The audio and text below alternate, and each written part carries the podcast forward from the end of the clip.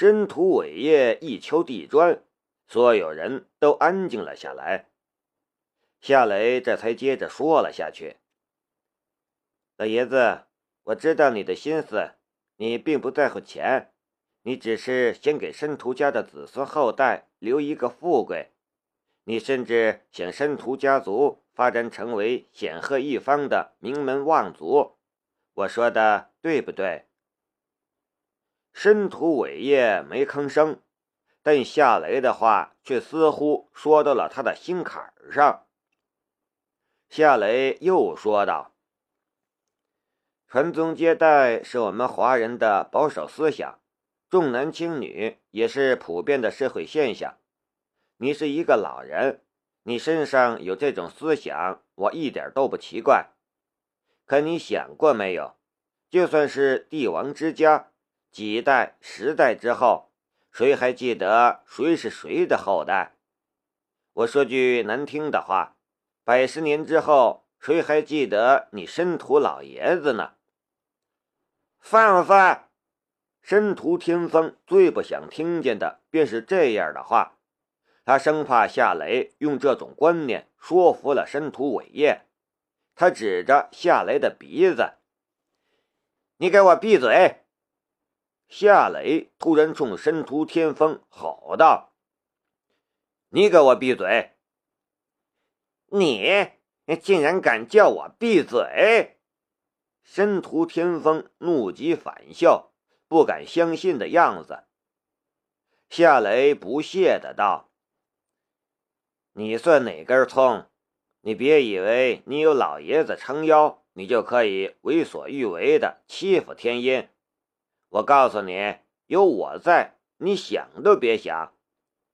你。”夏雷反指着申屠天风的鼻子：“我怎么？你打打不赢我，骂骂不赢我，你能把我怎么样？倒是你，吃着人家的饭，还盯着人家的碗，不知道感激，反而一天到晚算计人家的家产，还搬出一个老人为你撑腰。我要是你，活到你这份上。”我自己撒泡尿淹死算了，活在这世上也是丢人。要当恶人就当到底。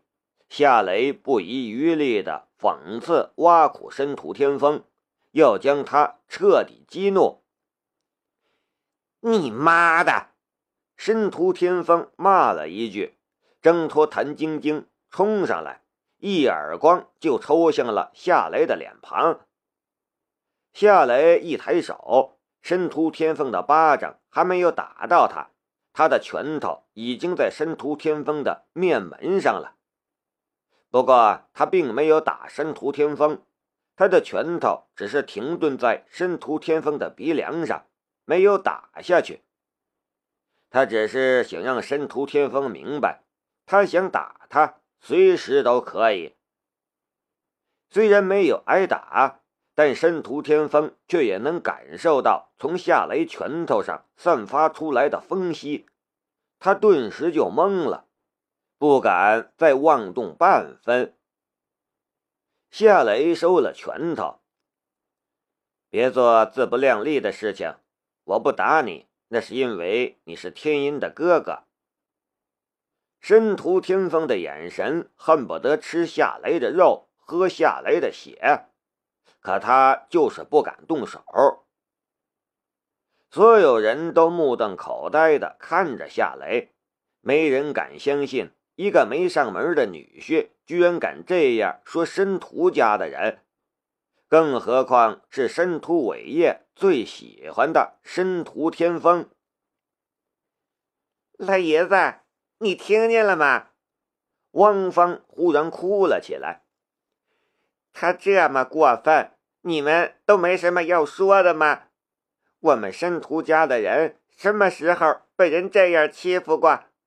你们，你们，以后这小子要是与我们家天音结婚，进我们申屠家的门，我就，我我就有他没我。夏雷笑了一下，有我没你。好啊，去民政局的，你知道怎么走吧？现在离婚的手续很简单，当天就能办下来。气死我了！气死我了！汪芳开始撒泼了，又哭又闹。你们申屠家的男人都死光了吗？他这样欺负我，都没人吭一声。嗯嗯嗯，没人动。夏雷早就将申屠家的人的心理看透了，这些人只是在等结果。然后再决定站到谁的阵营之中。现在胜负未分，他们是不会轻易站队的。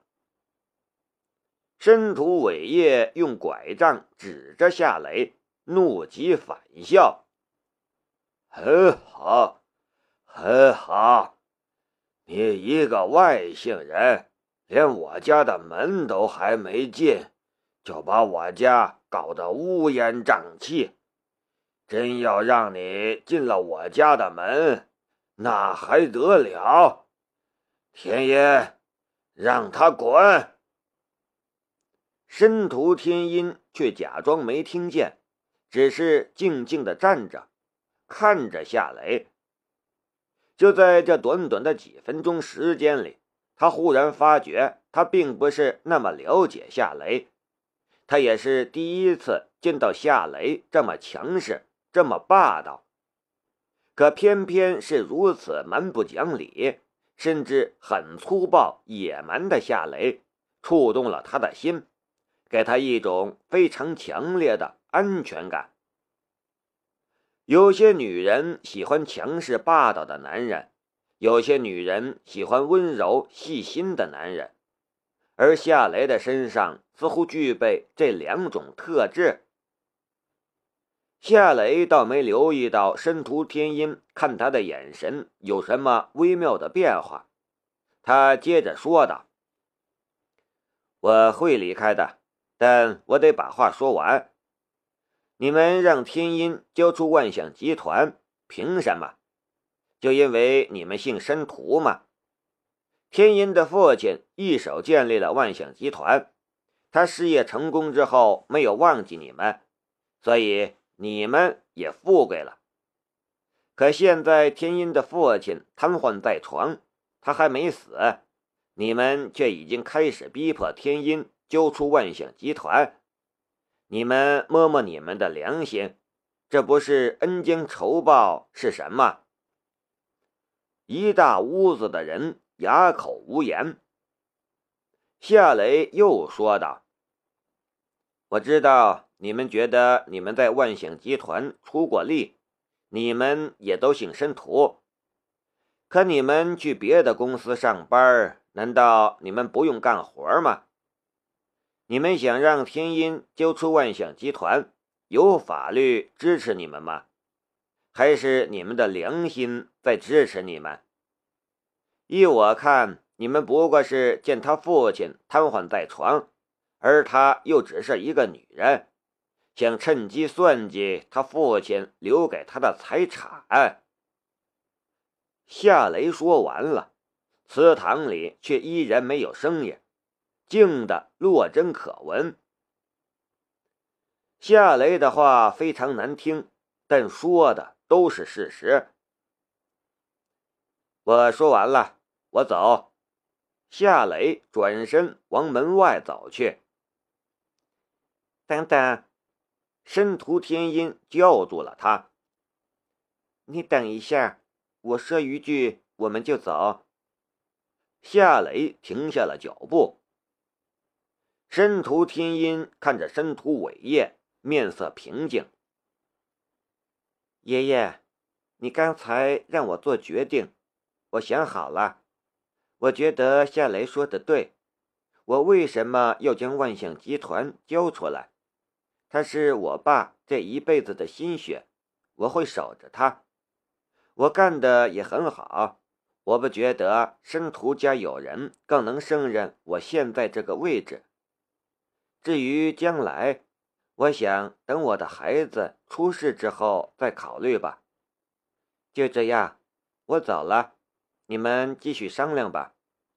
有谁要是觉得在万险集团待不下去的，我随时欢迎他递交辞职信。”一屋子的人都愣住了，这就是申屠天音的决定，如此不给情面。申屠伟业怒道：“你走，只要你跟那小子走出这个家门，你就别回来了。”申屠天音淡淡的道：“爷爷，你老了，分不清是非了。”你不要再掺和这些事情了，你被人利用，你不知道吗？你滚！申屠伟业一口气没接上来，不停的喘气。这一次，申屠天风并没有去给他拍背。老脸卖不出去了，也就没有利用的价值了。申屠义一家人再也不会像从前那样。捧着他了。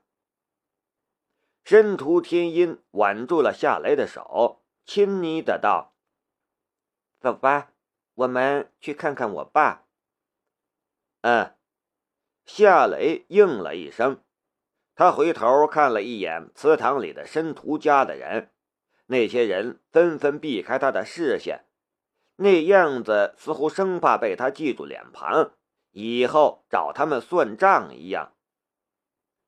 在这些申屠家的人看来，夏雷如此强势进入申屠家，他已经是注定的那个要骑在申屠天音身上的男人了，谁还敢得罪他？申屠天风、申屠义还有汪芳两眼喷火的看着夏雷和申屠天音亲热的离开，一番算计。最终得到的却是一顿羞辱，这样的结果对这一家人来说就像是一个恶毒的讽刺，无法接受。这条路走不通了，申屠义低声说道：“这是他自己选的路，那也别怪我无情了。”申屠天风的声音很冷。汪芳恨恨的道：“都怪那个叫夏雷的小子，他简直就是一颗老鼠屎，搅坏了一锅汤。真不知道那小贱人是看上他哪一点了，还没结婚，居然就怀上了那小子的野种，丢死人了。”申屠义说道。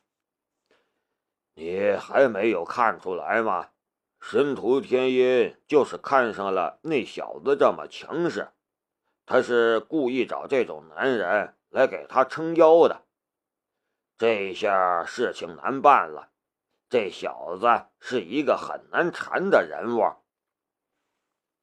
难缠？爸，你是太高估他了。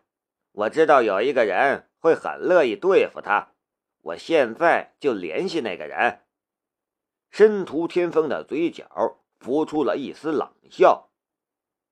申屠义愣了一下：“你说的是古可武？”申屠天风点了一下头。古可武喜欢那小贱人，早就不是什么秘密了。古可武也打着和我们一样的算盘。不过这一次，他也会成为我的一颗棋子。等着吧，好戏才刚刚开始。路上，申屠天音不停的拿眼瞧夏雷，那眼神怪怪的。夏雷被他瞧的有些不自在了，笑着说道：“你这样看着我干什么？”申屠天音说：“好奇呀，你刚才的样子好凶，我还从来没见过你这么强势霸道的样子。你和梁思瑶在一起的时候，你也会对他这么凶吗？”夏雷苦笑了一下：“我们有时候会开玩笑、打闹什么的，刚才那种情况肯定是不会出现的。再说了，我不也是在帮你吗？我想过了，我狠狠地刺激那一家人一下，他们就会忍不住采取行动，而你也能解决问题了。你想快速解决这个问题吗？这样的问题当然是越快解决越好啊！拖下去的话，你少了防范，这对你是很危险的。”夏雷说道。申屠天音的嘴唇动了一下，似乎想说什么，可没说出来。夏雷继续说道：“在这里还是不要谈这件事了。你还记得我来找你的时候说要告诉你一个好消息吗？”“什么好消息？”“我看过你爸的情况。”我觉得他的情况其实并不是你想象的那么严重。我学过功夫，也会点针灸术。如果你愿意让我试试的话，没准儿我能唤醒他。啊！申屠天音目瞪口呆的盯着夏雷。我说的是真的。夏雷一本正经的样子。不过。你得把你爸带到方便治疗的地方去，我可不想再来这里。申屠天音忽然抱住了夏雷，夏雷顿时僵在了当场。